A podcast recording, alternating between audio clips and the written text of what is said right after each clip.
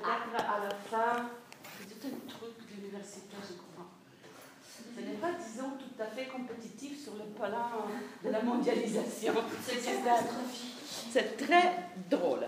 Donc oui, si je peux, quand c'est fini, absolument. De toute façon, ce sont des cours faits pour euh, la longue durée. Donc euh, j'espère qu'ils vont vous faire réfléchir pendant longtemps. Bonjour à un visage nouveau. Oui. Bonjour. Qui êtes-vous Qui es-tu? Je suis un doctorat. Ici, je, je, je, suis ici seulement pour euh, entendre. Vous êtes anglophone? Ah oui. La règle du jeu ici, c'est que tout le monde parle la langue qu'ils veulent. Oh, Donc, we are multilingual. Euh, je considère l'allemand un dialecte de l'hollandais. Pour moi, la langue principale est l'hollandais et l'allemand euh, secondaire. Donc, euh, si vous voulez vous jeter sur l'allemand, euh, bon, je ne sais pas très bien. Mais bienvenue. Je euh, bonjour à notre Marguerite, ingénieur-chef. Tu as réussi à faire le downloading Oui, est- c'est tout. Bon, j'ai regardé avec Solène et puis les amis, je crois qu'ils sont. Nous sommes à un niveau technologique incroyable. Parfait. Donc, ça, signifie que je ne suis pas obligée de ré- re-répéter chaque fois euh, toutes choses. Je vous signale simplement le, où nous en sommes dans la, la dans l'itinéraire. Et nous en sommes donc, on- on- après un début sur les règles principales du jeu, la tradition humaniste, l'humanisme socialiste, l'importance de Simone de Beauvoir, importance surtout pour le féministe anglophone. Simone de Beauvoir est un phénomène en fait californien. Le deuxième sexe est un best-seller en Amérique, pas en France. Donc en fait, Simone de Beauvoir compte comme une féministe américaine, ce qui est très très drôle. Et j'appelais ça la mésalliance transatlantique, the transatlantic disconnection. J'ai beaucoup écrit là-dessus, mais pour vous, chercheurs de l'après-guerre froide, c'est très très important parce que ça vous donne euh, une autre vision du monde où l'axe transatlantique était vraiment l'axe de la liberté et il n'y en avait pas beaucoup d'autres. Nous sommes en guerre froide, souvenez-vous. Euh, donc, de Simone de Beauvoir, on a parlé du matérialisme classique, Christine Delphi, qui enseignait à Genève, la revue Questions féministes, qui est publiée à l'UNIL. Il y a un bureau en haut, au cinquième étage, où vous pouvez euh, demander les numéros de la revue Nouvelles Questions féministes, qui est le successeur direct de la classique traditionnelle Questions féministes. Euh, L'aile gauche du beauvoirisme, c'est le Beauvoir de gauche. Euh, donc, matérialisme classique. Et puisqu'il s'agit des axes transatlantiques, nous avons dû parler du racisme, de l'importance de la race. Et là, j'ai souligné que la question race a été centrale au féminisme anglo-américain, beaucoup plus tardive dans le féminisme euh, européen. Et la question postcoloniale, bis repetitur, le postcolonial est presque synonyme pour littérature anglaise, alors que je souligne l'importance pour vous, chercheurs de l'après-guerre froide, de la mondialisation, de faire une pensée postcoloniale, multilingue, polyglotte, créolisée. Lisez Édouard Glissant, poétique de la relation, plus de Glissant, plus Césaire, Aimé Césaire, un petit plus euh, Fanon, un petit peu moins Spivak. Ça, c'est mon. euh, J'adore Gaillac, ce n'est pas le problème, mais il faut vraiment mettre à feu un petit peu la question euh, de langue, la question européenne par excellence. Et tout ça donc pour mettre en place les, différents pions du jeu. Là maintenant, on continue avec l'histoire de la composition de la théorie féministe avec un texte très important. Il est lourd, il est long, c'était une thèse, on le sent, mais c'est un texte fondamental. Feminist Politics and Human Nature, 1983. Alison Jagger, très grande figure du féminisme, euh, philosophe, hum, tout à fait, une très grande chercheuse, donc euh, objective, claire, euh, elle cite, elle cite tout le monde, elle cite les gens avec lesquels elle n'est pas d'accord, pas sectaire, une chercheuse, pas une charlatan, une chercheuse. Et, je l'ai, comme d'habitude, je l'ai mise à côté avec un texte de 2015 de ce célèbre Oxford Handbook of Feminist Theory que je vous conseille absolument de faire acheter par votre bibliothèque. que On a reçu la, version imprimée, c'est 1054 pages. Euh, donc faites-les acheter en bibliothèque. Mais c'est la nouvelle Bible. Là, vous aurez absolument tout. Donc, quand- euh, 83, 2000. euh, 15 et entre les deux, donc une chose dont je suis très très fière, l'explosion de connaissances, de production de savoir dans le féminisme et mouvement euh, relatif au féminisme. C'est vraiment extraordinaire ce qui s'est produit, ce qui s'est passé. Je vois que tu as tout imprimé, bravo. Un texte extraordinaire. Euh, et Stacia Leymog, une de ces jeunes post-queer chercheuses extraordinaires qui parle de transcorporalité et des relations entre les êtres humains, les bactéries, les virus, euh, les animaux et les extraterrestres. Stacia Leymog met euh, l'accent sur la question de la nature, qui est exactement la question euh, dont parle Alison Jagger. Et on retrouvera, si je ne me trompe pas, Alison Jagger plus tard, car dix ans après, elle va faire un deuxième bouquin, regardez, pour le 29 septembre, avec la grande Iris Young. Ils éditent, elles éditent en 98 The Blackwell Companion to Feminist Philosophy. Donc vous pourrez suivre le développement de la philosophie de la féministe de 83, même auteur 98, euh, et vous verrez là aussi qu'en 83, on est encore à l'intérieur d'un cadre disciplinaire. En 98, c'est tout à fait notre univers. Le féminisme a redéfini les principes de base, les structures de base de la recherche. Donc, comme d'habitude, un petit peu d'archéologie, un petit peu de contemporain, et entre les deux, j'espère que votre curiosité va s'allumer et vous allez suivre vous-même vos itinéraires je ne sais pas combien vous avez lu, j'espère tout, mais bon, euh, souvenez-vous de règles principales, lire, lire, lire, et gin tonic à partir des 11h du matin, sans glace, avec un petit peu de citron. Alors, moi, je suis responsable pour l'explosion d'intérêt dans le gin. Le gin a explosé. À, Londres, on a ouvert cinq distilleries nouvelles de gin, gin houses, euh, fabuleuses. Regardez gin sur Internet, c'est la boisson qui remplace la vodka. Nous sommes après tout dans l'après, après, après guerre froide. Donc c'est fabuleux. J'étais dans un bar à Edinburgh, 65 nouvelles marques de jeans. Je me suis épanouie. Je, commence, une par une. Je suis arrivée à la 13e. J'ai encore beaucoup à trouver. Donc, jeans. Euh, pour dire que ce n'est pas simple, que ce n'est pas facile. Pour vous, ce serait le café.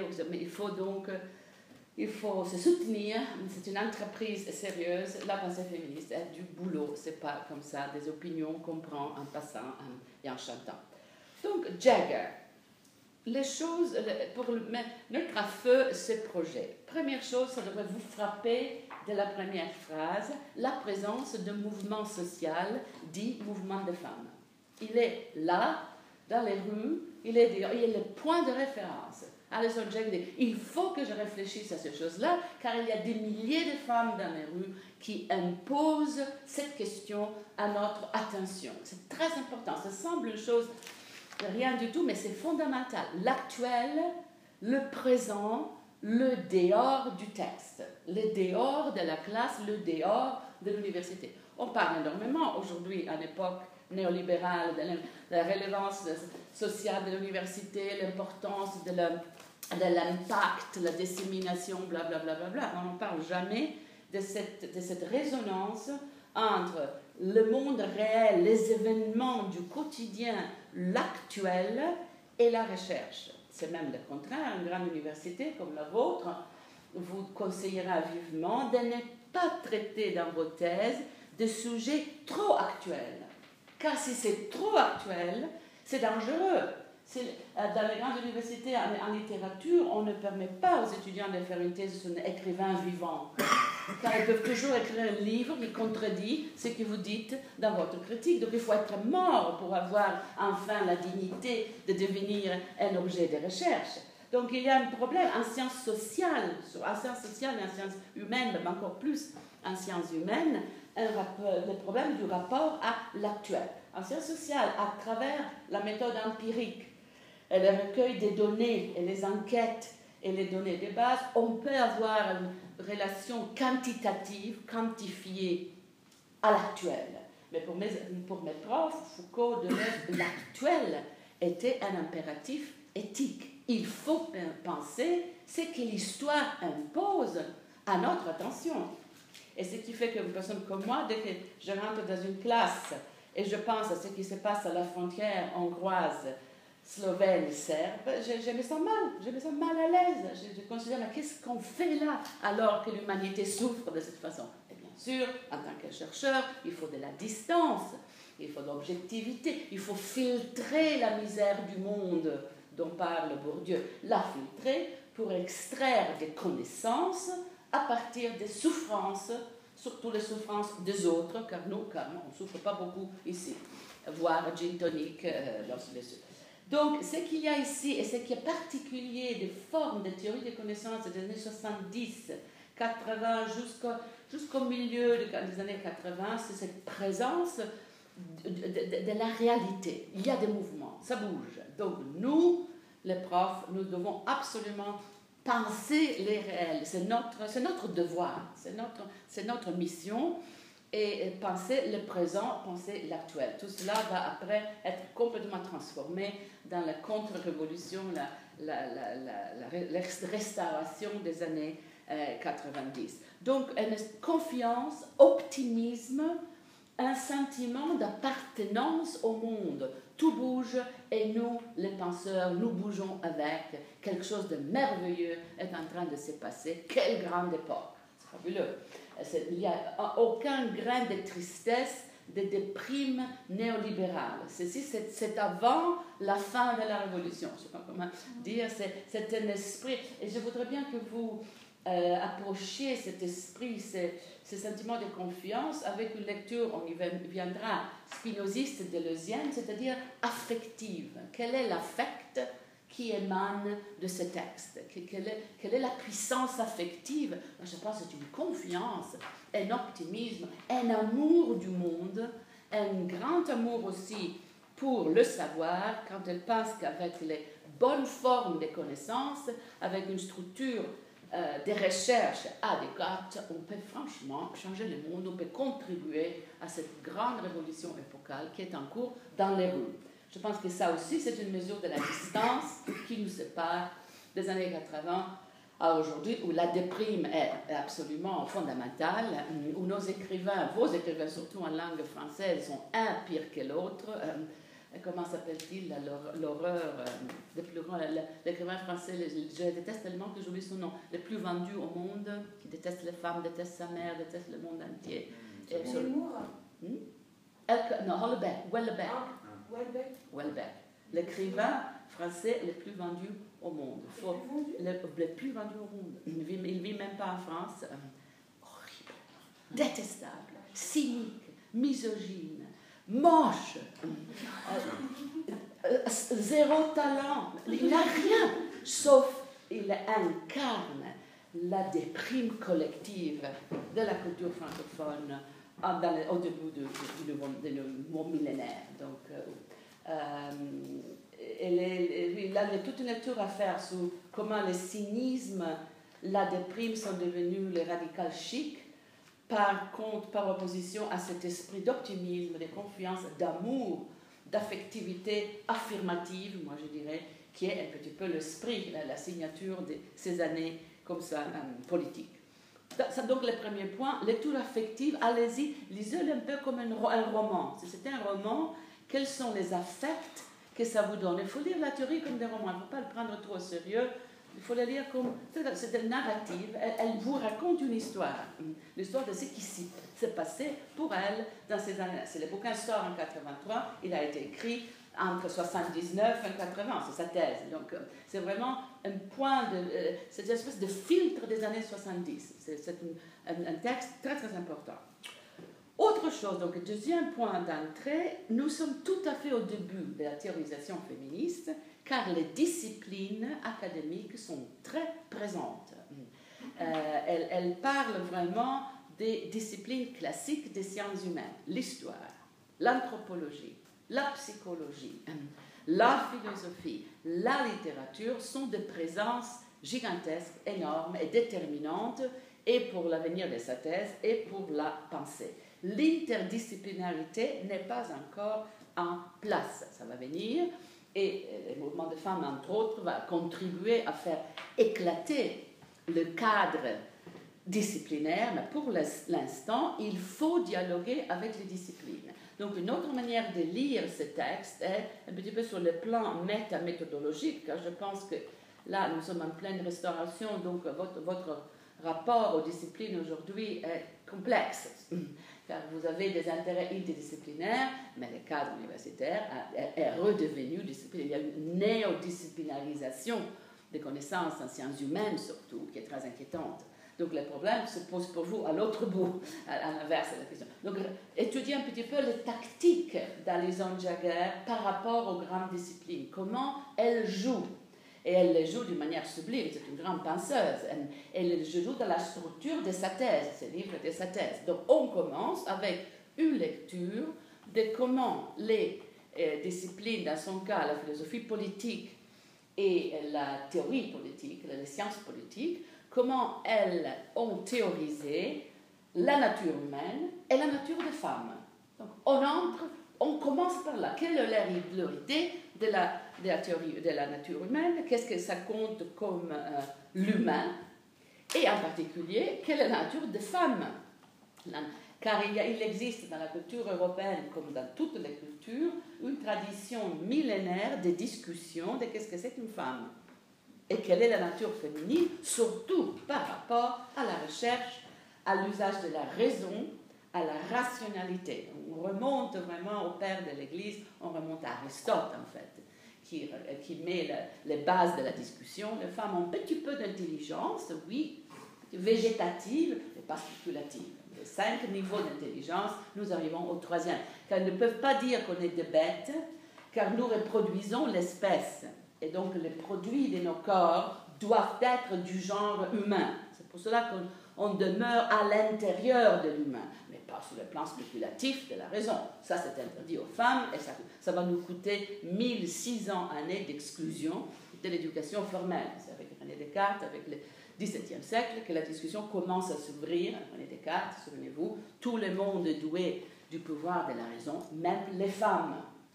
D'où son disciple préféré Poulain de la Barre, traité de l'égalité entre les sexes, 1636, fondamental pour Simon de Beauvoir. Le monde cite Poulain de la Barre à la troisième page. Après Fanon, Fanon vient euh, Poulain de la Barre.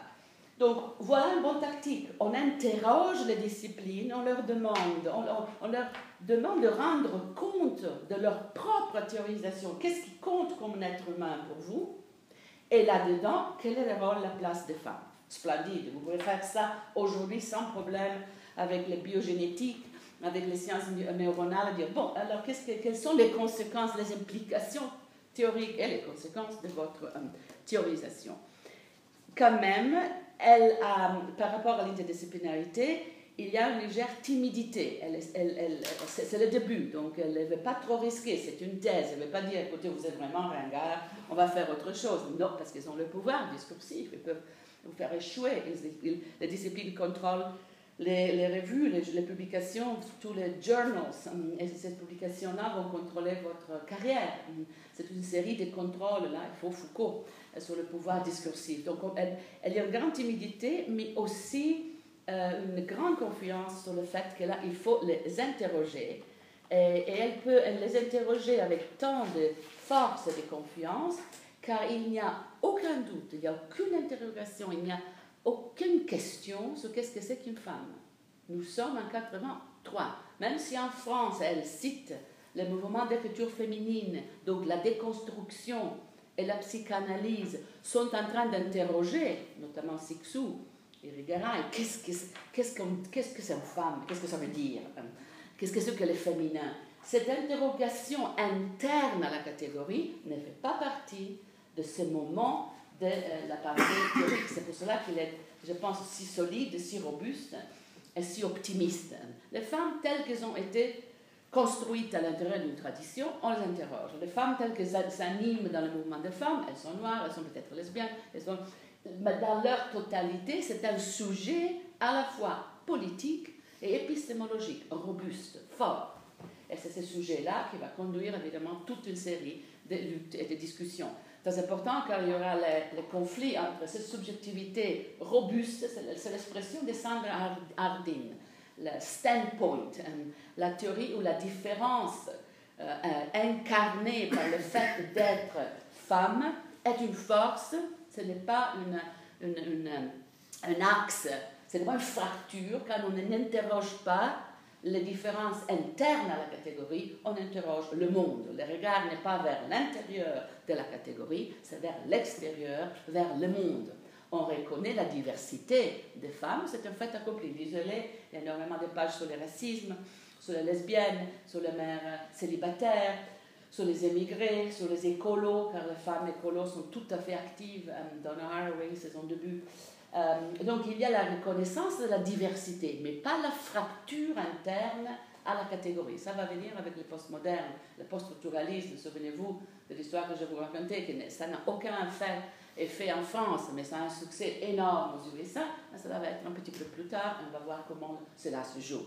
Euh, donc, c'est à partir de cette force, de ce sujet robuste, épistémologique et politique, qu'Alison Jagger propose une nouvelle forme d'interdisciplinarité. En fait, ce qu'elle casse là, c'est les structures disciplinaires. Elle les brise une par une en disant il faut faire place ici, les cocos, car le sujet que vous impliquez dans vos pratiques n'est pas le sujet homme universel, blanc, rationnel, construit par les Lumières. Le sujet, c'est nous. Et nous sommes multiples, nous sommes euh, très dynamiques et nous sommes très impatientes. Donc, de la place, s'il vous plaît. Ça, c'est un petit peu l'esprit de la chose. Et, et lié à ça, une, une, une, espèce de rapport, et ça on le voit dans la structure, qui est la, cinquième partie de la thèse, c'est la construction politique des connaissances, un lien implicite entre la théorisation euh, académique, la recherche, et les pouvoirs entre l'épistémologie et la politique. C'est un lien direct qui pour elle va de soi. Mais bien sûr, euh, il y a des implications politiques aux grandes théories de la nature humaine. Mais enfin, ce n'est même pas une question. Justement, ce n'est même pas une question. Elle parle de relations intimes à la page 17 entre la théorie politique et euh, la pratique universitaire. Le savoir est implicitement politique. On n'a pas attendu euh, Foucault pour savoir ça, c'est même le contraire. Foucault a tiré la leçon des mouvements sociaux des années 70, la politisation du savoir. Aucune théorie n'est neutre, ça n'existe absolument. Surtout quand on parle de la nature humaine, de la nature des autres, de la nature des femmes. Donc il y a toute, moi je ne l'ai pas mise à la lecture, mais je vous la conseille, la dernière partie de son bouquin, c'est sur la politisation des connaissances. Et là, elle y va à fond sur un programme, un projet d'interdisciplinarité.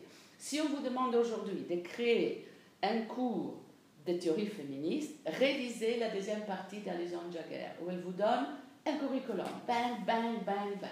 Car je pense qu'aujourd'hui, la roue a fait plein tour, on est revenu, comme à un ré, euh, dans le régime néolibéral, une redisciplinarisation, même des domaines interdisciplinaires comme euh, gender, LBGT et tout cela. Donc, utiliser là, c'est un, texte, à mon avis, d'une très grande pertinence même aujourd'hui.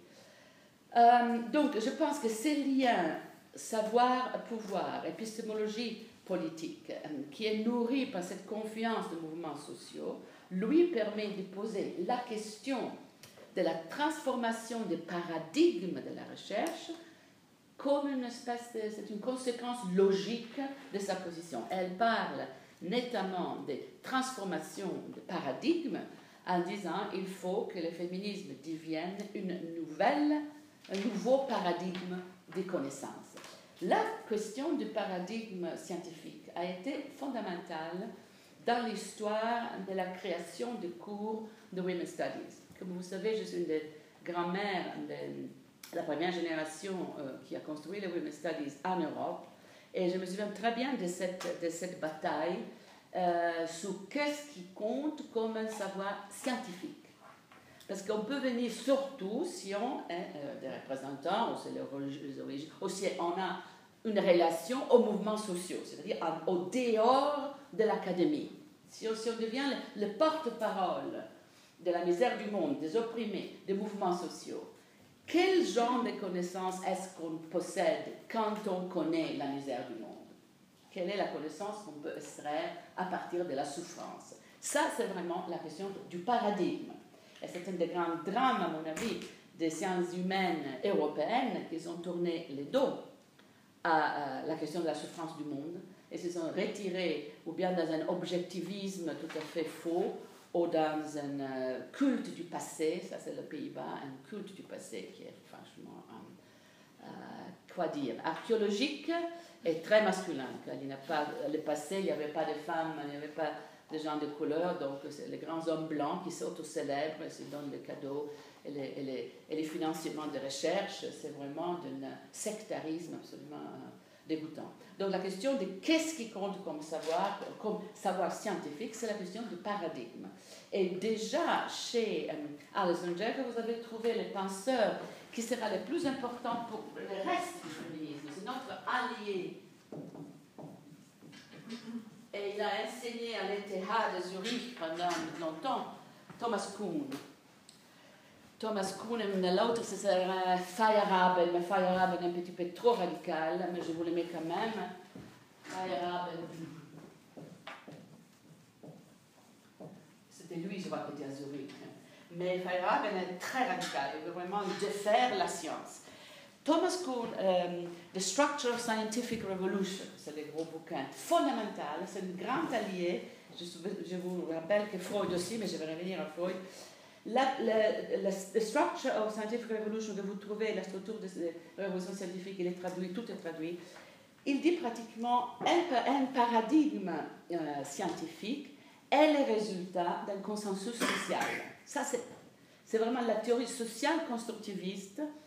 Ce qu'on appelle le paradigme scientifique n'est pas l'émanation d'une rationalité universelle transcendantale. Ce n'est pas une vérité absolue. C'est le résultat du, consensus social.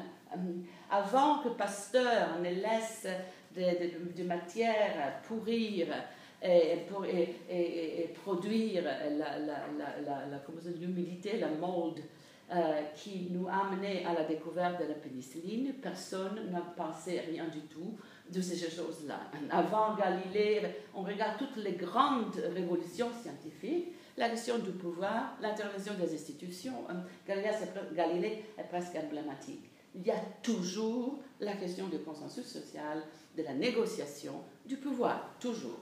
Scandale, scandale.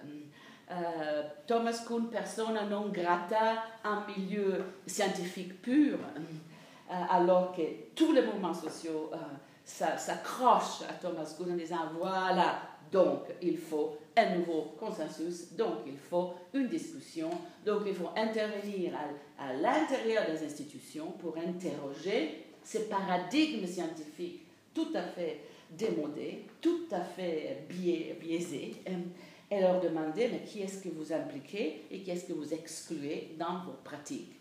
Et c'est là qui commence la longue marche à travers les institutions des gens de ma génération disent à ce moment-là, inutile de rester en dehors, on fait ça, mais il faut aussi aller à l'intérieur des institutions, apporter la lutte de classe dans les universités. Et toute une génération est entrée dans la politique, au Parlement, dans les universités, mais partout, dans, les, dans les, syndicats, dans les, une espèce d'éruption d'une génération dans les institutions. Très malin, parce que quand vous étudiez l'histoire des mouvements sociaux, mouvements des femmes en Europe, vous verrez que les pays où les féministes n'ont pas choisi la route institutionnelle, par exemple la France, par exemple l'Allemagne, pour des raisons différentes. L'Allemagne, elles étaient tellement radicales qu'elles ont resté en dehors avec leurs leur, librairies alternatives, les coopératives écolo, euh, les familles euh, dispersées non nucléaires.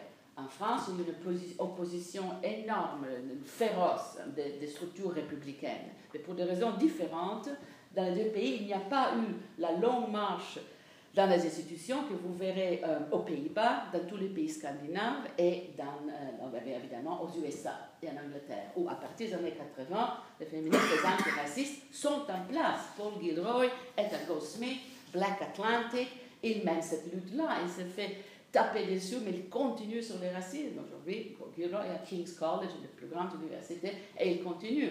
Mais si on n'est pas dedans, ça c'est la théorisation, on ne peut pas contester les paradigmes dominants. inutile. Donc, on fait les deux choses. Évidemment, on, travaille dans les institutions pendant la journée. Moi, j'ai passé ma jeunesse à militer les après-midi, les soirs et les week-ends, quand il y avait un mouvement qui militait. On fait la double journée. Mais évidemment, pas tout le monde est en gré de travailler dans les institutions et d'avoir l'intelligence et les moyens et la persévérance de faire de la recherche. Donc, à chacun, chacune, sa tâche. Donc, vous voyez comment ça, s'articule, la question du paradigme le consensus social, l'importance d'y être dans les structures pour pouvoir le changer. Là, à 75, c'est la première année des Nations Unies consacrée aux femmes. C'est devenu maintenant un des plus gros programmes mondiaux pour les femmes. United Nations Program for Women, 75, c'est le premier. 2005, on a fêté à, Pékin. Euh, l'anniversaire de tout cela avec le célèbre discours de Hillary Clinton, Women's Rights are Human Rights. là, il y a aussi quelque chose à étudier, c'est les années de la femme de, 1975 à 2015, et ça continue avec les statistiques éclatantes, 70% des analphabètes au monde, encore de petites filles. Et ça continue la question des éducations des femmes, on y est toujours, elle continuera jusqu'au bout de nos jours à lutter pour l'alphabétisation des femmes, parce que c'est pas gagné, c'est une lutte qui continue, etc. etc. Donc voilà, je ne sais pas où vous en êtes dans vos questions institutionnelles, mais songez bien lire absolument euh, Kuhn, la structure de des, des, des connaissances scientifiques, et réfléchir à comment intervenir, et surtout quel est le paradigme dominant aujourd'hui. On y reviendra plus, euh, avant. Oui, vas-y. J'ai juste loupé quelque chose dans le raisonnement. Vous avez dit que pourquoi en France, justement parce que pas, la lutte sociale n'était pas institutionnalisée, quelles sont les conséquences justement en Allemagne, en France Donc en Allemagne, disons, le, féminisme radical a choisi de ne pas rentrer dans les institutions. Et ils ont fait toutes ces structures alternatives qui se sont écroulées une fois que le néolibéralisme commence à, par exemple, jeter dehors tous les squats et faire payer les loyers aux coopératives alternatives. Déjà ça, Berlin, on peut faire une étude de, de l'aile radicale en regardant les prix des loyers à Berlin. Aujourd'hui, Berlin devient hyper cher. C'était encore pour vous jeunes un abri possible. Vous pouvez aller à Berlin, trafiquer un petit peu, faire des choses. Ça commence là aussi à devenir la nouvelle New York. Euh, tous les yeux sont sur Berlin. Euh, donc euh, là, il y a eu un choix, à mon avis, politiquement pas un peu myope. Ce qui est dans les institutions, c'est l'aile plus modérée. Donc, les féministes libérales, j'utilise le langage d'Alison Jagger. C'est pour cela que vous devez absolument lire ce texte, le langage qu'elle nous donne, c'est devenu le langage par lequel on classifie, disons, les partis politiques à l'intérieur du féminisme. On va y revenir, mais il faut que vous lisiez tout ça. L'aile libérale, la, mère d'Angela Merkel, et on va voir ce que c'est que l'aile libérale en, lisant Alice Elles sont allées dedans, absolument. L'aile radicale, pas. En France, il y a une position absolument féroce des institutions elles-mêmes. Car en France, c'est exactement disons que c'est l'antécédent de la discussion sur la laïcité. On a vécu la même chose sur la question de l'exception, la différence féminine. L'esprit républicain est un esprit universel, liberté, égalité, fraternité. Euh, nous, on ne connaît pas des races, on n'a pas, pas de différence de sexe, pas de races, nous sommes neutres. Oh, parce que Charlie Hebdo était neutre. À votre avis, Charlie Hebdo était neutre. Excusez-moi, je suis désolée, c'était horrible ce qui s'est passé. on ne peut pas dire que Charlie Hebdo était neutre. Donc cette idée que la laïcité euh, efface toutes les marques de la différence. Donc on ne peut pas avoir, des chercheurs qui entrent dans les domaines sacrés de la science pour dire, mais vous savez, la nature féminine n'est pas la nature humaine. Il y a une différence, elle ne commence même pas avec la nature africaine, ils ne sont même pas humains selon nos, notre taxonomie. Mais c'est un scandale.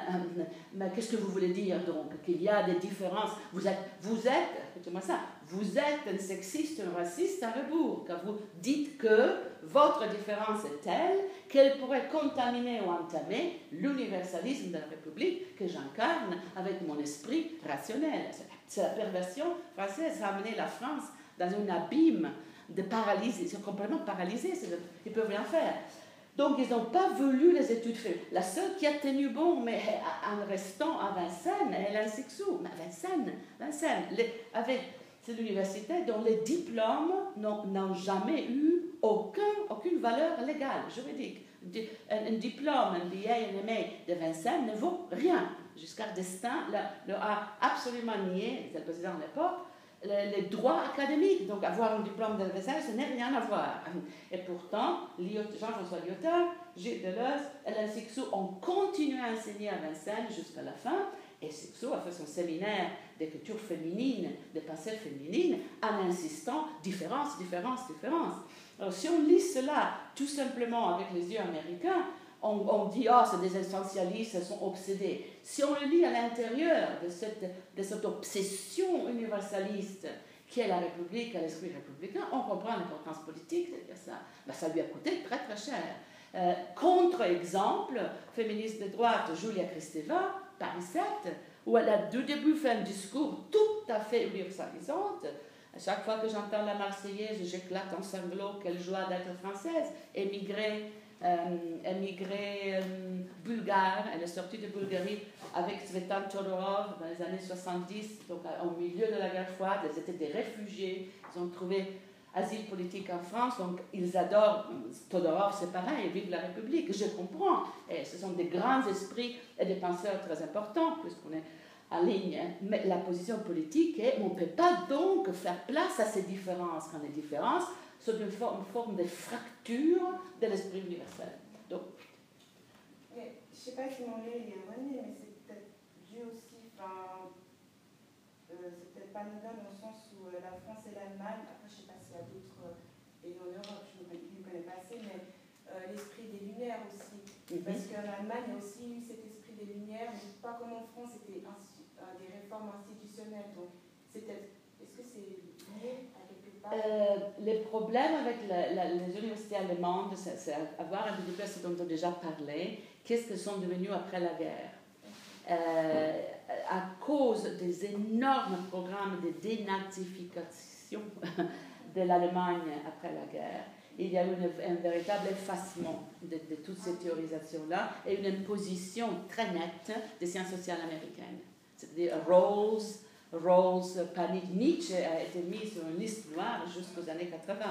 Euh, Heidegger, pas.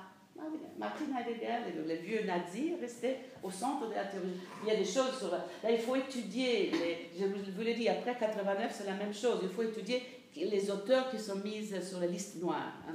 Pourquoi Heidegger reste au centre du curriculum philosophique? Lui qui n'a jamais, jamais retiré son appartenance au nazisme, et Nietzsche qui était déjà complètement en dehors, il était fou, il était mort. Euh, sa sœur, qui était la- l'amie intime d'Adolf Hitler, mais Nietzsche lui-même n'avait rien à voir, liste noire. Là, il y a des choses à étudier. Pareil, en 89, souvenez-vous, la liste de traduction obligatoire pour l'Europe de l'Est à travers la Fondation Soros.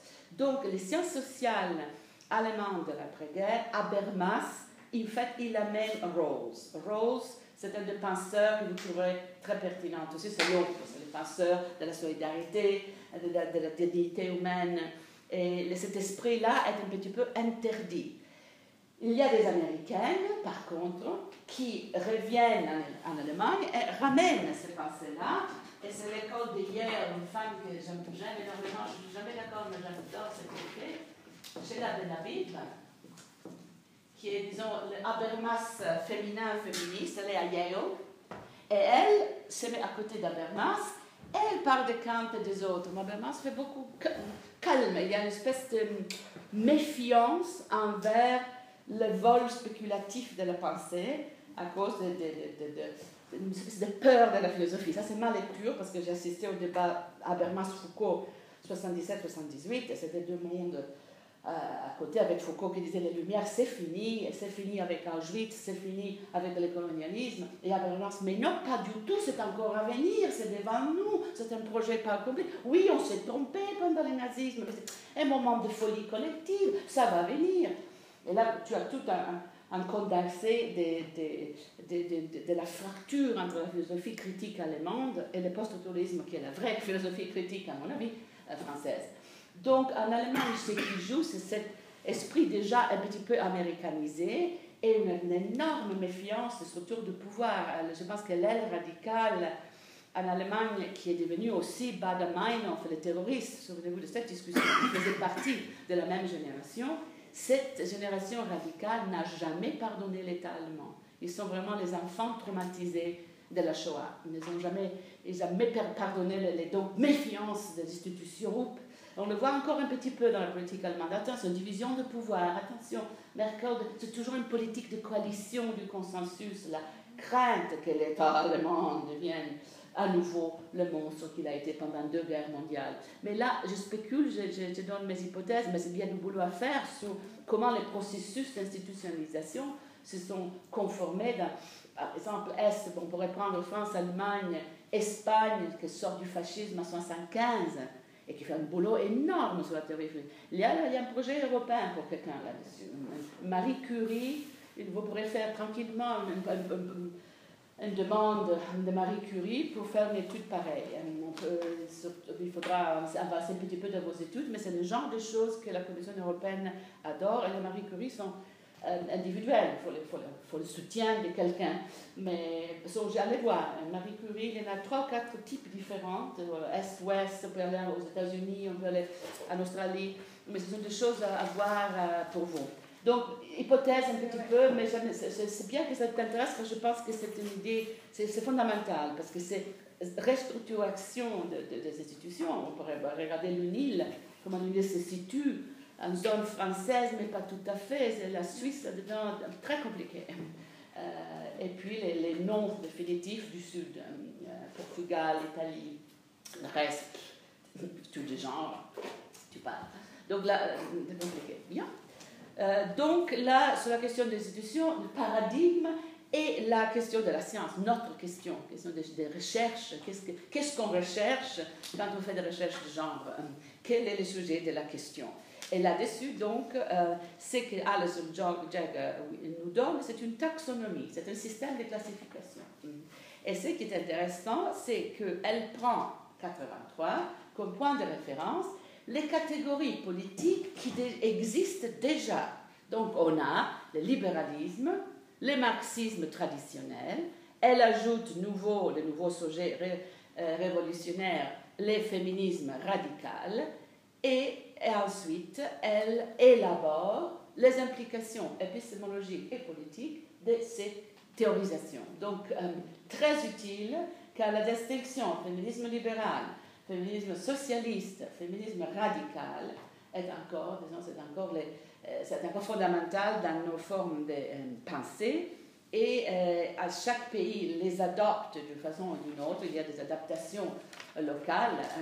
Mais en France, sûrement, il y a une tradition libérale euh, énorme. Euh, Servan Schreiber, euh, toutes, ces femmes, je ne sais pas, la femme de DSK, comment s'appelle-t-elle, fait partie des, clubs des femmes libérales, et, émancipation, etc. On va, on va revenir aux mots-clés donc, pour cela.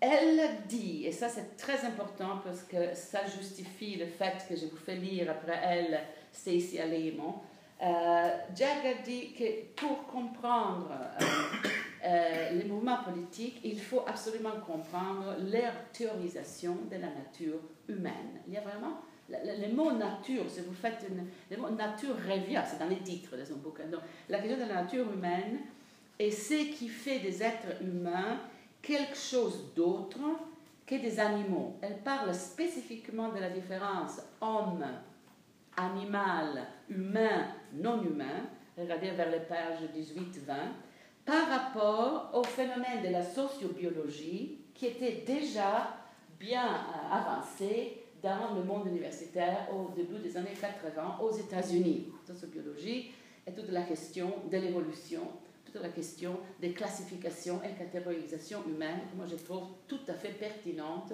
au monde dans lequel nous vivons. Donc, euh, elle dit déjà, et là ça, résonnera avec exactement ce que dit Foucault, que la question de qu'est-ce que c'est que l'homme, qu'est-ce que c'est que l'humain, est la question de l'époque, la question à laquelle il faut... Et elle dit, malheureusement pour l'instant, le féminisme n'a pas une vision de la nature humaine, mais ça va venir. Et c'est la confiance, ça va venir. il faut qu'on travaille, travaillons là-dessus, et moi je mets mon petit, ma contribution. Euh, il y a plus spécifiquement la question de la nature des femmes qui est, elle dit, plus contestée, plus polémique que jamais. Ça redevient une question à cause de la sociobiologie.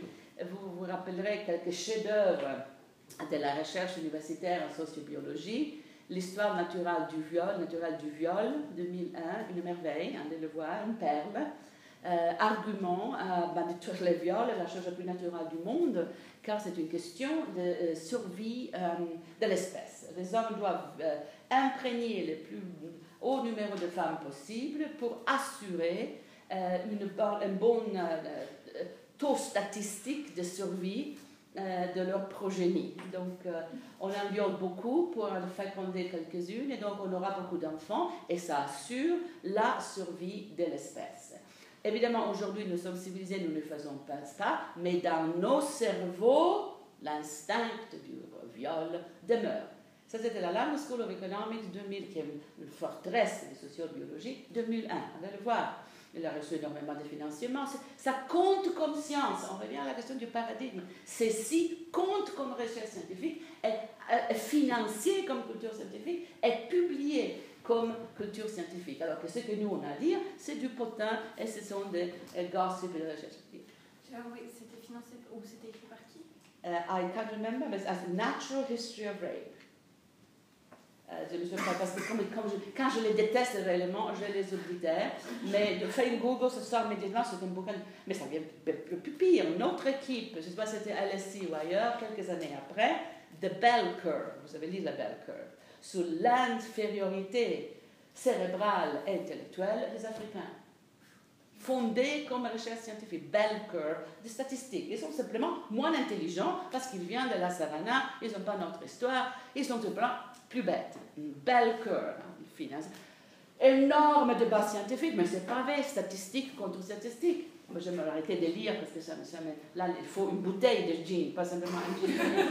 Non, mais ce qui compte pour, pour un élève de Foucault, c'est mais qui dit que cela c'est de la science? Mais qui a, a approuvé de cela comme recherche scientifique? Alors, Quand nous on arrive avec nos statistiques sur les des femmes, sur l'immigration, on nous dit ah, vous êtes c'est de l'idéologie. C'est pas de la science, c'est de l'idéologie. Mais qui dit? C'est la question du pouvoir, des. Qui décide? Euh, et je pense que c'est ça la question euh, fondamentale. Alors, dans le, dans le bouquin de, de Jagger, vous voyez le début de cette discussion qui va devenir énorme. C'est une femme très intelligente, elle la voit circuler. Donc, elle dit la question de l'humain, différence homme-animal, différence euh, raciale, différence sexuelle.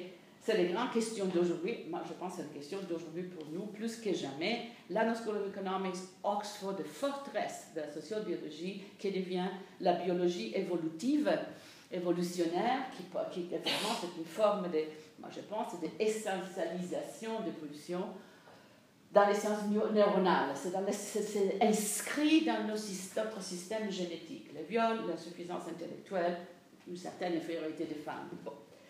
Euh, donc là, c'est juste pour vous mettre euh, à l'aise.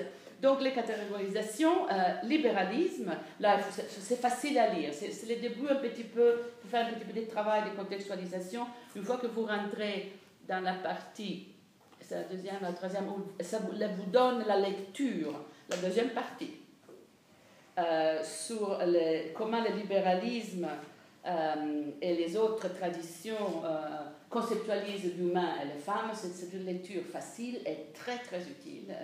Et vous pourrez faire un petit boulot en appliquant tout cela à la situation suisse. Euh, tra- traduisez-les, ou à votre situation, traduisez-les immédiatement, allez lire. Euh, je ne sais pas, le doit avoir une, une politique d'émancipation et d'égalité des chances. Bon, allez lire, analyse immédiate.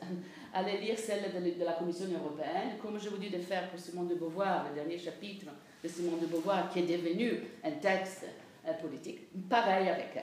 Libéralisme, alors là, il faut, elle parle de la grande tradition euh, an- an- anglo-américaine, alors que dans nos- Europe, le libéralisme a tout à fait une autre histoire. Il, faut, il faut vraiment contextualiser. Mais pour elle, c'est la grande tradition de respect de l'individu, donc l'égalitarisme et le respect de l'individu comme unité de base pour euh, le respect de la dignité, de l'autonomie et de l'égalité. Donc, ce n'est pas égalité, ce n'est pas la République française, mais c'est la dignité, l'autonomie et l'égalitarisme, euh, avec évidemment, euh, juste à côté, les droits de l'homme euh, qui sont universels et pour tout le monde.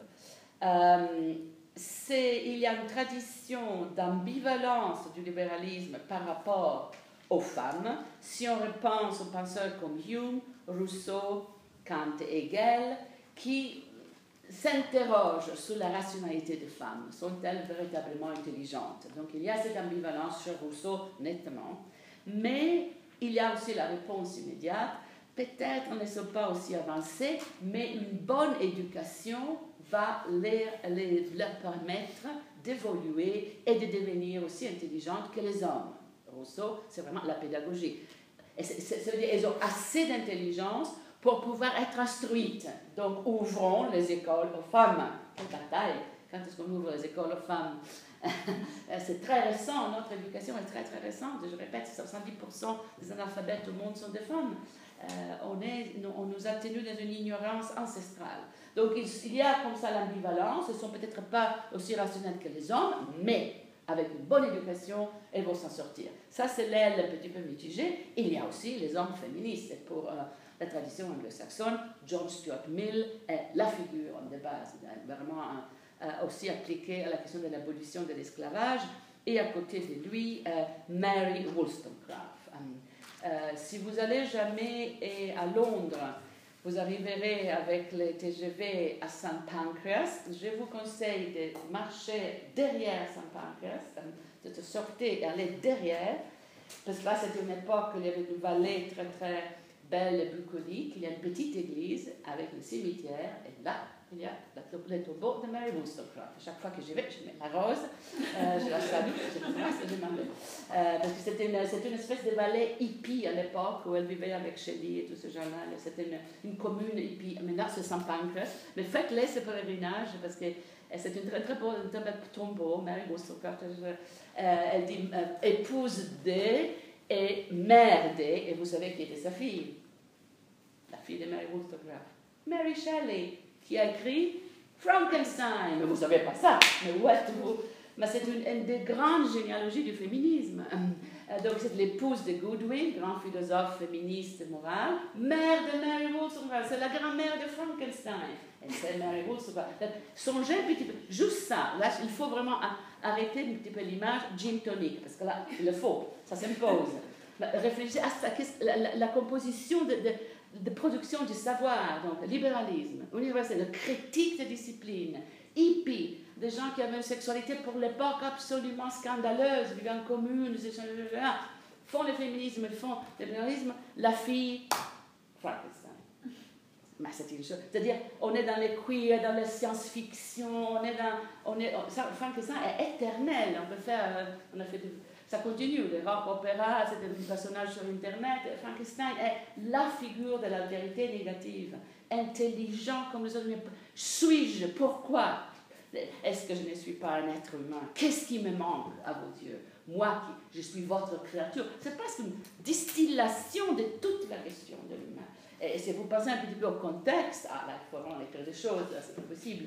Euh, il y a des traits d'union qui manquent, parce qu'il y a un bouquin qui vient de sortir maintenant sur fille, euh, Mary, euh, Mary et Mary. Donc on commence à, à, reconstituer les réseaux des relations. Il ne faut pas prendre ces, ces, individus comme ça, isolés, il faut les mettre en relation. Il n'y avait pas d'Internet, mais il y avait des lettres, et les correspondances la racontent, racontent une histoire. Donc là, le libéralisme, vous voyez, il il a des, implications euh, très radicales. Il n'est pas aussi simple qu'on pourrait le penser. La théorie de la libération libérale, c'est autonomie individuelle, euh, avec l'importance d'universaliser les droits, donc de rendre les femmes autonomes. Et il y a la critique de la structure familiale, il y a la, critique du mariage, il y a la critique des hommes, la critique du pouvoir masculin. Très important très importante pour notre domaine prof Jenny Lloyd, dont je vous ai parlé, qui écrit à la même époque, 82, euh, The Man of Reason. The Man of Reason est à lire, c'est facile, c'est beau, c'est rapide, magnifique. Le premier, Jenny, Jenny Lloyd, The Man of Reason. Comme c'est mon prof, je la cite beaucoup, mais vous faites un Google, vous voyez l'importance de, ce, de ces bouquins. Elle dit, oui, d'accord, l'universalisme, mais les hommes doivent quand même répondre d'un minimum de responsabilité pour la situation. Euh, hommes, s'il vous plaît, devenez tous comme John Stuart Mill, des compagnons de route, des féministes, faites quelque chose. ne restez pas là à attendre que ce soit nous, euh, les marges, qui doivent toujours changer les centres, faites euh, que les, centres bougent aussi. Il y a aussi dans le libéralisme anglo-américain une forte composante morale. Donc la, notion que les femmes, comme tous les opprimés, parce qu'on a connu la souffrance et la marginalité, nous avons une capacité affective et morale supérieure à celle de nos oppresseurs. On a parlé de ça par rapport à Mandela et à l'humanisme postcolonial antiraciste. On ne peut pas se permettre de rendre la violence qu'on a subie. Il faut passer dessus un pouvoir de transcendance, donc une grande supériorité morale.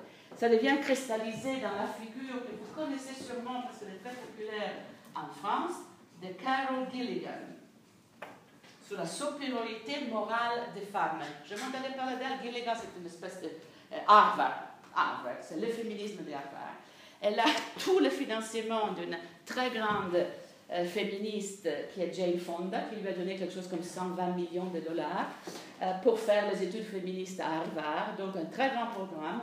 Hum, euh, moi, je, la philosophie morale, ça me dit rien, mais très important. Donc regardez là-dedans, vous voulez rentrer à Harvard, c'est une façon de rentrer. Hum, elle continue à faire ce travail sur mora femmes, moralité, non-violence, rapport de sexe, et demander aux hommes, mais pourquoi votre violence? Pourquoi cette violence? Hum, c'est la question de la violence contre les femmes qui est fondamentale. Et si nous on commençait à faire aussi la même chose, le monde serait invivable. Donc arrêtez de nous demander d'être meilleurs que vous. Arrêtez ces violences. Gilligan, très très importante. Et euh, alors là, on est à Chicago, aussi un grand programme d'études. Je voulais déjà parler, les, cours fait des répétitions stratégiques. Martin Nussbaum, là aussi traduite dans toutes les langues. Martha Nussbaum sur la moralité des femmes, le libéralisme, euh, l'importance d'une autonomie. Elle est kantienne, mais euh, très forte sur ces choses-là. Donc le libéralisme, ça donne des outils, ça donne des histoires, c'est la grande tradition, euh, surtout anglaise et puis anglo-américaine, 19e siècle, début du 20e, euh, un dialogue constant avec l'autre grande tradition qui est le marxisme. Alors là aussi, on, a immédiatement, on dit marxisme, on met le point, on, frise, comme on dit, on gèle l'image, on euh, se fait encore un gin tonic et on réfléchit.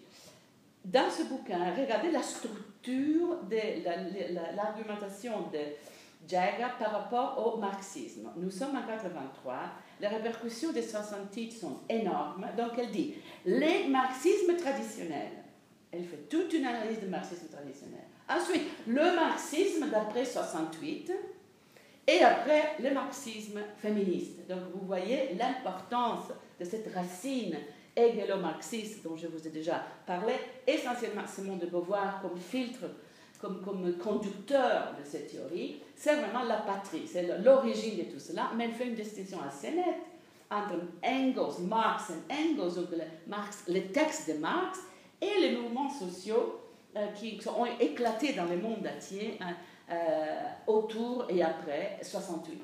Donc Fidel Castro, euh, donc le communisme italien, donc Nelson Mandela et la ANC, et donc, donc tous les mouvements trotskistes, maoïstes, terroristes, dont on ne parle pas, mais ils sont là. Regardez l'annulation, la cancellation du terrorisme. Il est complètement annulé, il n'existe pas. L'effacement, merci l'effacement du terrorisme, alors aux USA, à partir de 68 et de l'assassinat de Kennedy, de Martin Luther King, de Malcolm X, c'est une, une, pluie euh, de terreur qui tombe sur l'aile radicale, mais effacée. Donc ça, ça, prouve ce que je vous ai dit, qu'en guerre froide, certaines choses n'étaient pas tolérables. On pouvait pas Il y avait des sujets qui étaient vraiment... Euh, impossible à traiter. Vous êtes les générations d'après-guerre. Quand vous lisez euh, Alison Jagger, qui a un livre splendide, est important, quand même les omissions sont importantes. La lutte armée n'y est pas, et c'était fondamental. Elle était en plein cours en 83. Lisez pour cela la fin de Kate Millett, un bouquin qui s'appelle Flying. Les 180-200 dernières pages sont sur la lutte armée aux USA, où elle parle euh, d'une conférence avec toute la l'aile radicale qui dit Mais il se passe quelque chose ici. Qu'est-ce qui, est, qui est en train de nous arriver? Euh, Pourquoi toutes ces violences Pourquoi toutes ces armes? Et deux ans après, l'aile radicale, essentiellement, est en prison ou est morte. Ils sont morts ou en prison. Euh, donc ça, c'est une histoire. là, il faut aller chez Kate Millett, un grand personnage, pour lire ça. Mais dans la théorisation scientifique, on n'en parle pas. Donc là, je pense qu'il y a une omission, un silence qui pour vous est le sujet de thèse.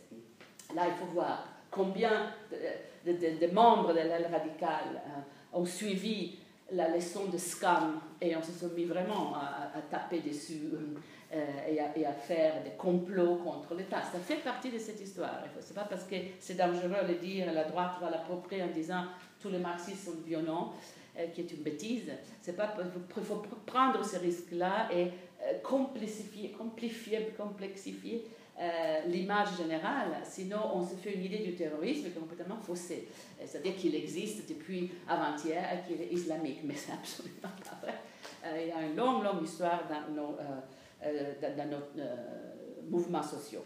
Libéralisme, appliqué à la Suisse, le libéralisme suisse, je pense peut-être Rousseau, il faut voir comment ça joue, mais là il faut étudier les textes, il faut voir les textes de l'émancipation dans la Constitution, les textes de base de vos de vos structures institutionnelles et vous faites une analyse politique des éléments. Moi, je pense beaucoup de libéralisme, euh, beaucoup de nationalisme aussi, mais ça, ça fait partie de... Ok, le marxisme traditionnel, Marx and Engels, un bouquin de référence l'origine de la famille, de la propriété et de l'État.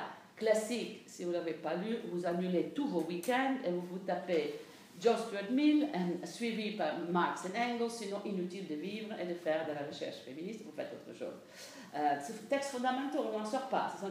L'origine de la famille, de la propriété de l'État, c'est la révolution. Ils ont tout compris sur l'importance euh, de, oui, une analyse de classe. Mais se demander tout simplement si la classe ouvrière produit des matières, des produits qu'elle ne peut pas se permettre et donc elle est aliénée car elle produit des choses qu'elle ne peut pas se payer, définition de base de l'aliénation. Je produis des choses, mais moi, je ne peux pas me les permettre, car il y a toute la question du profit et de, de la survaleur des objets. Si ça, c'est le problème de la classe ouvrière, le problème des femmes, c'est qu'elles produisent des êtres vivants qui ne leur appartiennent pas. Ben, alors, quel type d'aliénation avons-nous là? Mais c'est une aliénation ontologique. En fait, diront des marxistes féministes, c'est même de pouvoir. la féminité, c'est une forme d'aliénation, car on est propriétaire de rien. On n'est pas propriétaire de nos corps, de nos âmes, de nos têtes. Nous sommes des produits de consommation, du plaisir des hommes. Du jamais vu, mais des choses, vous ne pouvez pas savoir ce qui se passe avec la... Là, il faut voir les premières années de la révolution bolchevique, avec la première génération de femmes léninistes, Alexandra Kollontai, mais ce sont des génies, Rosa Luxembourg, Rosa Luxembourg, mais ce sont des choses... Rosa Luxembourg, vous, faites, si vous lisez rien d'autre, hein, là aussi, quand je vais à Berlin, je vais à son tombeau qui est derrière... Génial. Rosa Luxembourg, vous ne connaissez pas son histoire, mais c'est une chose pas possible. Si vous voyez un petit peu Luxembourg, en Allemagne aujourd'hui, le plus grand rassemblement de la gauche, de la gauche allemande, c'est Rosa Luxembourg Day. C'est plus grand que la Love Parade. Vous savez, la Love Parade à Berlin, c'est plus grand encore. Rosa Luxembourg, euh, c'est les, les, Spartacistes, c'est le mouvement radicaux de gauche au début de la révolution bolchevique. Point numéro un, Rosa Luxembourg est étudiante à Zurich, enfin en Suisse, à côté de Lénine. Sont en, exil. Elle peut étudier à l'université de Zurich, car Zurich est une des rares universités qui était ouverte aux femmes aux années, au début de l'année du siècle dernier, une des premières en Europe. Donc il y a toute une série de femmes qui viennent d'Angleterre, de France, de pays de l'Est pour pouvoir étudier. Déjà ça, ça c'est toute une histoire. Donc, et son copain, Lénine et Rosa Luxembourg, la thèse de Rosa Luxembourg, c'est sur les limites du capitalisme, qui est exactement la thèse qui fait Lénine, mais ils ne sont pas d'accord sur quelles sont les limites du capitalisme. Lénine introduit sa lecture du marxisme, que les contradictions internes au capitalisme, la lutte de classe, sont telles, sont tellement extrêmes, que le capitalisme va craquer dans l'intérieur et la classe ouvrière, qui, qui, sont les, les, misérables du monde, qui, qui sont les, opprimés, vont devenir les moteurs d'une révolution. Donc, fracture interne au système, le capitalisme rencontre ses limites, la classe ouvrière devient le moteur de l'histoire. Et Rosa Luxemburg, en 1910, comme ça, lui dit Lénine, comme ça, il, il, il, il, ça peut dire. Coco Illich, c'est pas vrai.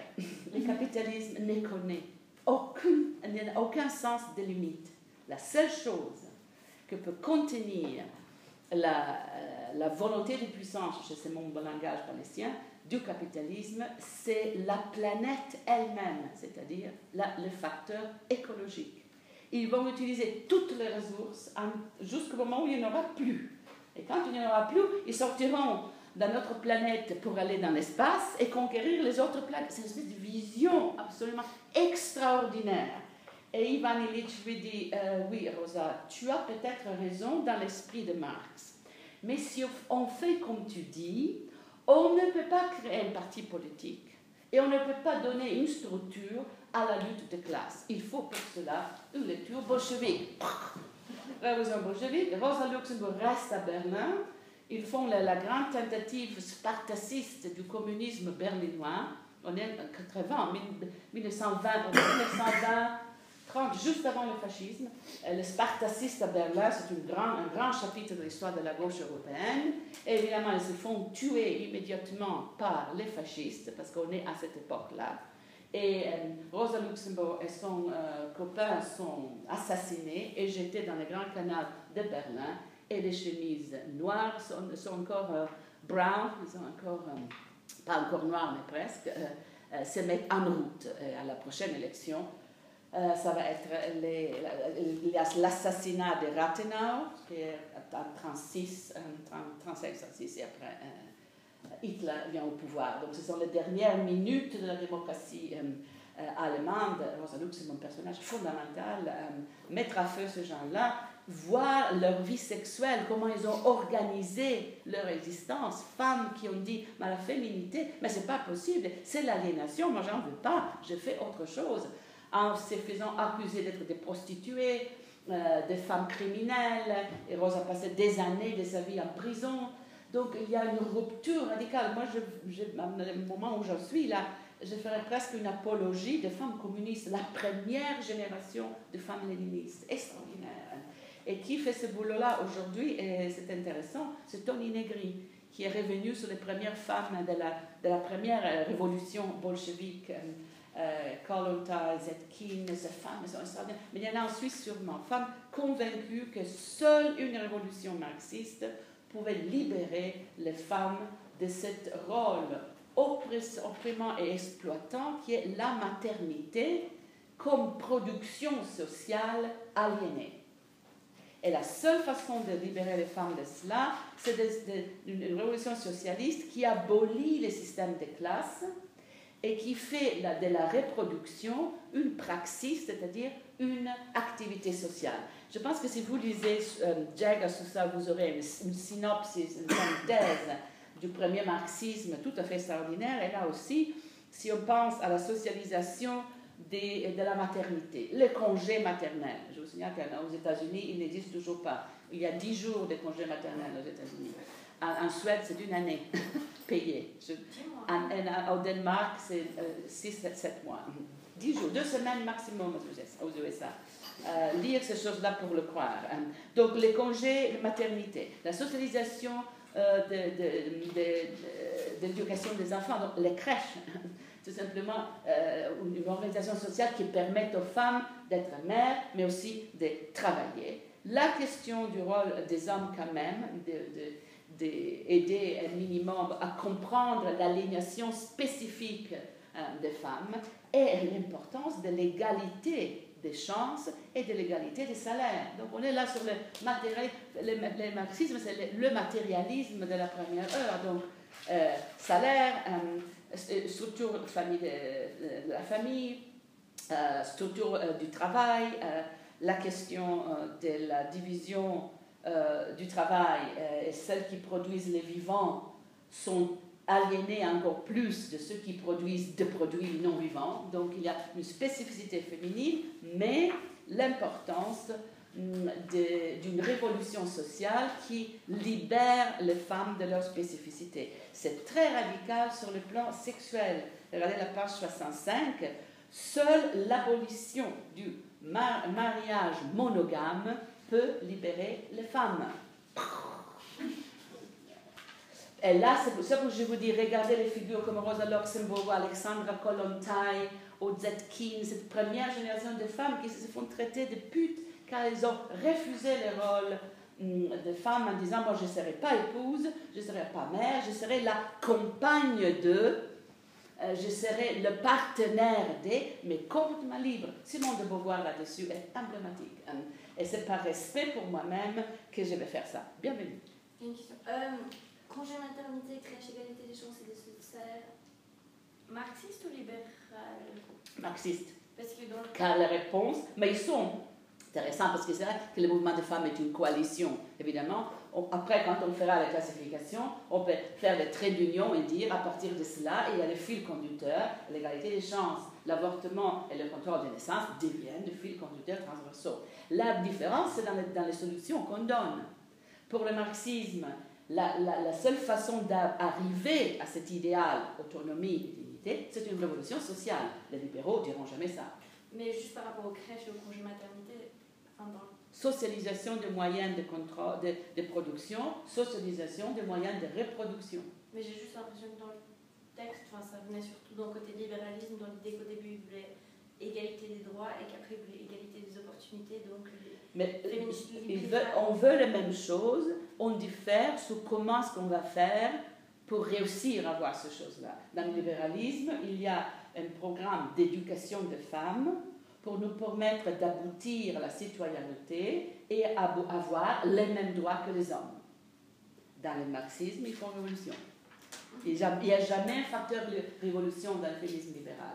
Il y a une évolution qui implique éducation, implique des réformes. Il y a toujours des réformes, évidemment. Il faut changer la famille, il faut permettre aux femmes de s'éduquer, il faut avoir un minimum de, contrôle de naissance, tout cela. Hillary Clinton, il faut tout cela. Mais le système en soi va nous permettre de faire tout cela. Le système tient, il va nous permettre. Pour le marxisme, le système est complètement biaisé, car il y a un problème d'aliénation fondamentale.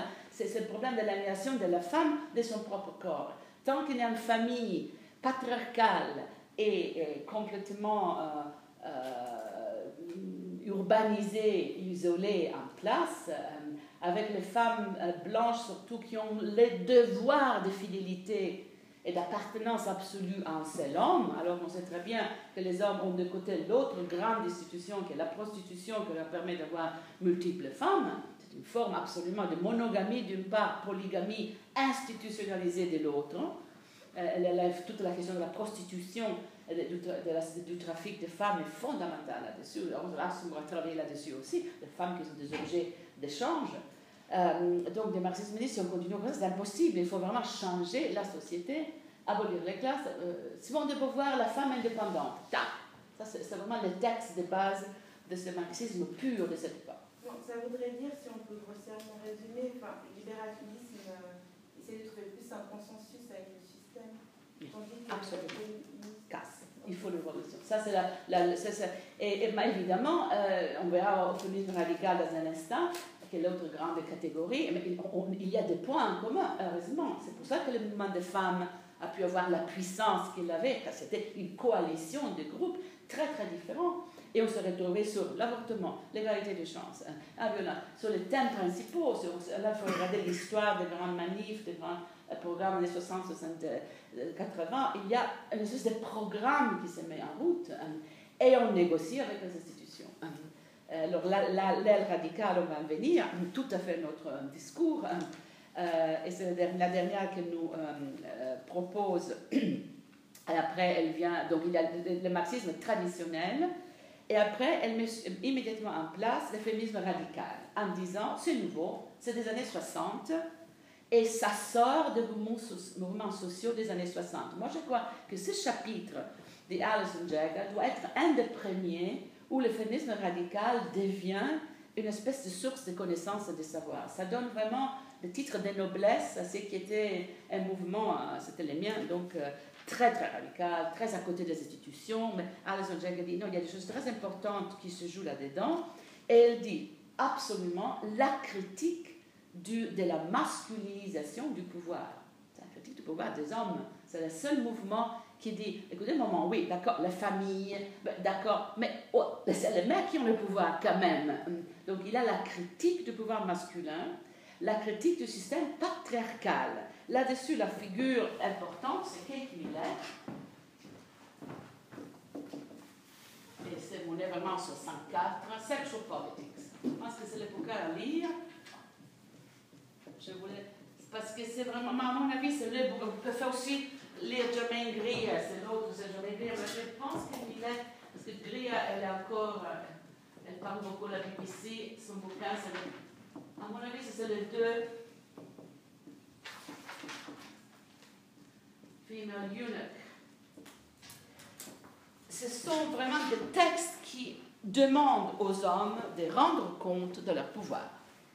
C'est trop facile, Coco, de vous déguiser, de vous cacher derrière le droit universel de l'homme et la révolution socialiste à venir. Est-ce qu'on peut parler du fait que les professeurs universitaires sont 80% hommes, que le Parlement est entièrement homme, que l'Église n'a que des hommes, que l'armée n'a que des hommes? C'est une époque où vous pouvez trouver ça, si vous faites des recherches dans les archives, où vous mettez des photos, il y a des revues comme MF, euh, ou les revues, radicales, il y avait des photos de, par exemple, le Parlement, avec la demande. Qui manque ici? Réponse des femmes. Photos euh, Sénat universitaire. Qui manque ici? Des femmes photo, les conciles de l'Église. Qui manque ici? L'armée. C'était vraiment une chose évidente. Les cocos, vous avez un problème, mais faites quelque chose. Ne dites pas on attend que la révolution vienne pour pouvoir donner aux femmes leur place. Rendez compte du pouvoir dont vous disposez déjà. Donc, attaque frontale, confrontation directe, et c'est très pénible et ça fait scandale, mais à mon avis, c'était très très nécessaire. Ça n'avait pas été fait avant, pas d'une façon collective. Il y a les cris de cœur, même, même, Wollstonecraft demande à Rousseau, mais pourquoi Mais pas quand tu as des millions de femmes qui disent, nous, on n'en veut pas. Faites, rendez compte de pourquoi vous êtes là où vous êtes. Vous n'avez aucun droit d'être là où vous êtes, sauf la force de l'inertie du patriarcat. Un énorme clash. La gauche ne le prend pas bien du tout la gauche marxiste dit mais comment vous êtes notre campagne, les camarades du lutte, et maintenant vous faites une facture interne à la gauche? Et ça, dans les mouvements de libération en Afrique, en Algérie, on le voit. Alors qu'on a besoin de femmes pour faire la lutte de libération, les femmes sont très bien. La libération arrive, on revoit les femmes au foyer et les hommes prennent le pouvoir. La leçon de l'Algérie, de la Tunisie, Là, l'Afrique du Sud fait une énorme différence parce qu'ils ont appris de ce qui s'est passé dans les années 60. Les grands mouvements de libération, on lutte ensemble. On arrive à la nouvelle République libre, et vous renvoyez les femmes au et merci. Donc, c'est ce type de discussion-là euh, qui met donc d'abord le patriarcat. Patriarcat, un terme pour vous, j'imagine, un petit peu obsolète, de, euh, ce style euh, archéologique Allez le voir. C'est, le pouvoir des hommes, des mâles. M-A-L-E. Quel qu'il soit, né, construit, acquis, hétéro, homo, les hommes. Leur pouvoir, hein, le pouvoir de ce corps-là, l'aise avec lequel le corps masculin entre dans la circulation du pouvoir, les blagues éternelles contre les corps de femmes publiques, la figure d'Angela Merkel, les jambes de Hillary Clinton. On ne fait jamais ce genre d'analyse-là sur le corps des hommes.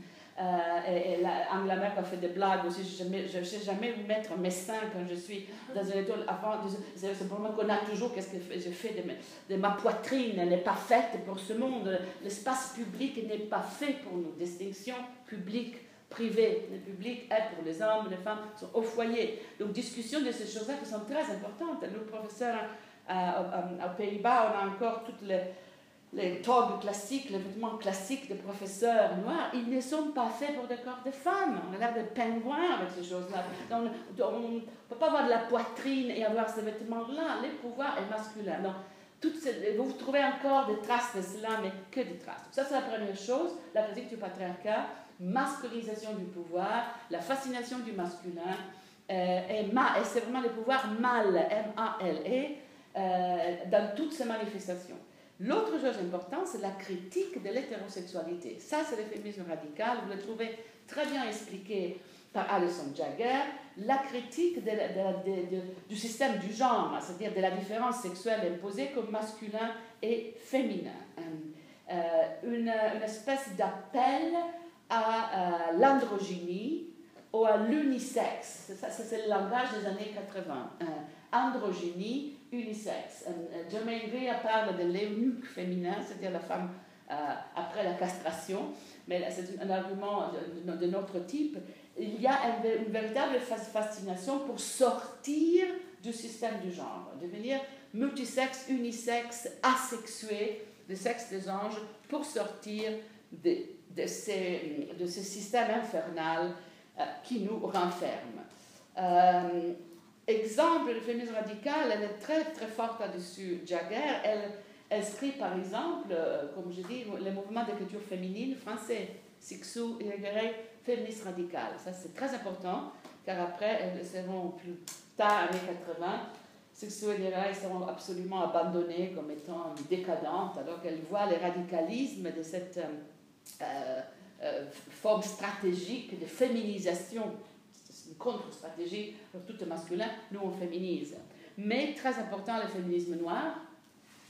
Elle, vous donne donc à l'intérieur du féminisme radical, elle vous donne toute une série de, euh, je pense, de, sources euh, généalogiques. Et mon espoir, c'est que une ou deux d'entre elles résonneront avec vous. Par exemple, Monique Wittig, la, lesbienne n'est pas une femme, hein, qui est une variation sur la question de l'androgynie. Shulamit Firestone, qu'on va lire ensemble, que c'est la grande, à mon avis, hein, euh, là-dessus. Andrea Dworkin, sur la question du viol et de la pornographie euh, la, euh, donc la, la pornographie est la théorie le viol et sa pratique appliquée. Pour revenir à notre question sur The Game of Thrones, qui a gagné 47 Emmy, donc c'est la série télévisée, la plus célèbre du monde. Mais à mon avis, c'est vraiment une apologie du viol. On va revenir. Dworkin, McKinnon, toute la question du viol. Pourquoi est-ce que les hommes sont absolument éduqués, ils sont, ils sont formés à une culture du viol? Qu'est-ce que leur donne le sentiment qu'ils peuvent faire ça, que c'est leur droit? Ça, ça n'a pas rien à voir avec la, structure des classes, ça n'a rien à voir avec l'aliénation de la classe ouvrière, c'est le masculin comme violence, ras-le-bol.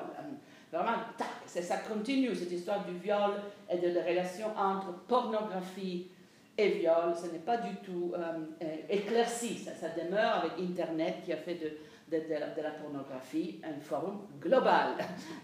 si vous avez des mômes, vous saurez qu'à partir de l'âge de 13 ans, ils sont là-dessus. Et vous savez aussi bien que 73% des MSS, euh, sont des sexting. Ce sont des, textes, ben, vous le faites peut-être vous-même, ce sont des textes à caractère sexuel. À mon époque, on, donnait encore un coup de fil. Maintenant, on envoie la photo d'une érection et c'est l'invitation pour sortir le soir.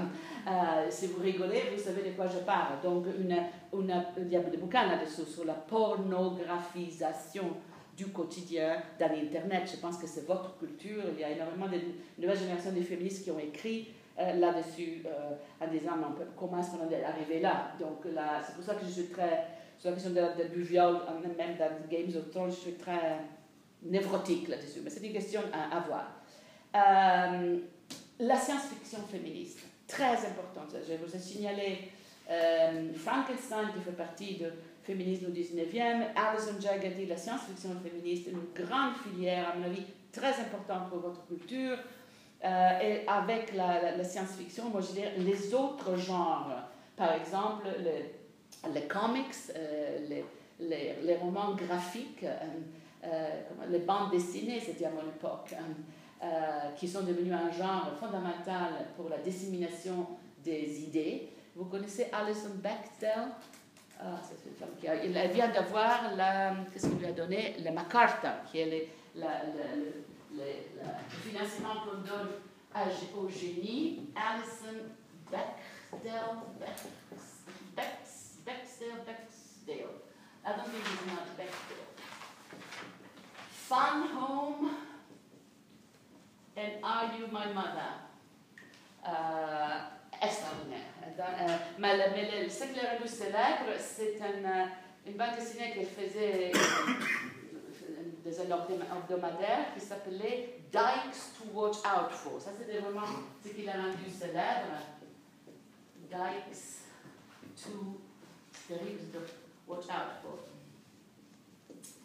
elle, a eu le MacArthur l'année dernière et Fan Home, en ce moment, joue en, Broadway à New York. Donc vous avez deux choses à faire. Un avion à Londres pour aller voir Nicole Kidman jouer Rosalind Franklin et la question du vol des connaissances scientifiques des femmes euh, par Watson and Creek à Londres avec Ryanair, EasyJet. Euh, la matinée et le mercredi, vous prenez l'avion le matin pour revenir le soir. Kidman qui joue Rosalind Franklin, ça va vous changer la vie. Deuxième, vous prenez un tour collectif et vous allez à New York pour voir Alison Baxter Fan Home. C'est la première fois qu'un tour LGBT absolument euh, euh, radical joue sur ce plateau.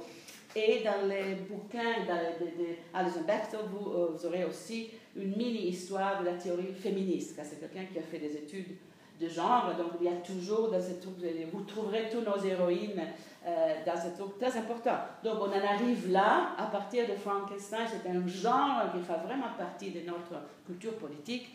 Et pour euh, euh, Alison Jagger, une grande source de production de connaissances. Donc il y a cet égalitarisme de genre qui fait vraiment partie de la théorie féministe. Donc, à partir de ça, elle conclut avec une, espèce de synthèse. On a un mouvement de femmes où il y a des points de consensus, euh, socialisme féministe, un féminisme socialiste qui a des éléments radicaux, des éléments libéraux. On en arrive à une espèce de euh, euh, programme, un programme qui est le programme du mouvement de libération des femmes.